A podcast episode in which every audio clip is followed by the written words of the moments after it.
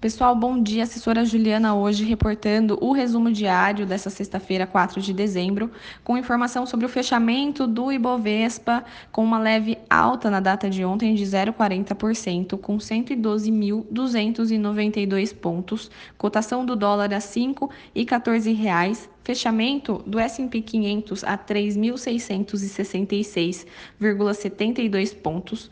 Cotação do petróleo Brent a 49,32 dólares. A gente começa falando sobre noticiário Brasil.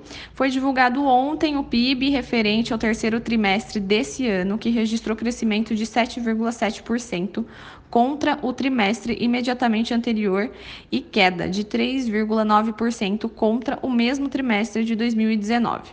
O resultado veio abaixo da expectativa da XP, que era de crescimento de 8,4% na comparação trimestral, e abaixo também do consenso de mercado, que esperava crescimento de 8,7%. No lado da oferta, indústria e varejo foram os principais destaques positivos, com a população substituindo a demanda de serviços devido à pandemia pelo consumo de produto e bens. Do lado da demanda, os destaques foram o consumo das famílias e os investimentos. O IBGE também revisou o crescimento do PIB de 2019 de 1,1% para 1,4%. Além disso, o STF começa a votação que pode abrir caminho para a reeleição de Davi Alcolumbre e Rodrigo Maia.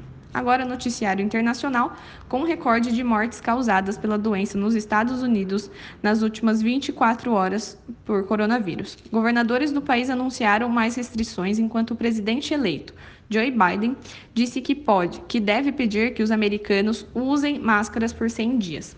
O noticiário destaca o otimismo sobre a possibilidade de que parlamentares cheguem a um acordo para um novo pacote de estímulos à economia em meio ao aumento de casos de Covid-19 no país. Na Europa, há 27 dias do prazo do Brexit, a União Europeia e o Reino Unido ainda não chegaram a um acordo, apesar do otimismo, otimismo nos últimos dias. As negociações acabaram em desentendimentos nessa semana. Na agenda de indicadores, destaque no pay, para o payroll de novembro nos Estados Unidos, com expectativa de criação de 478 mil postos de trabalho. Qualquer dúvida, a gente está aqui à disposição.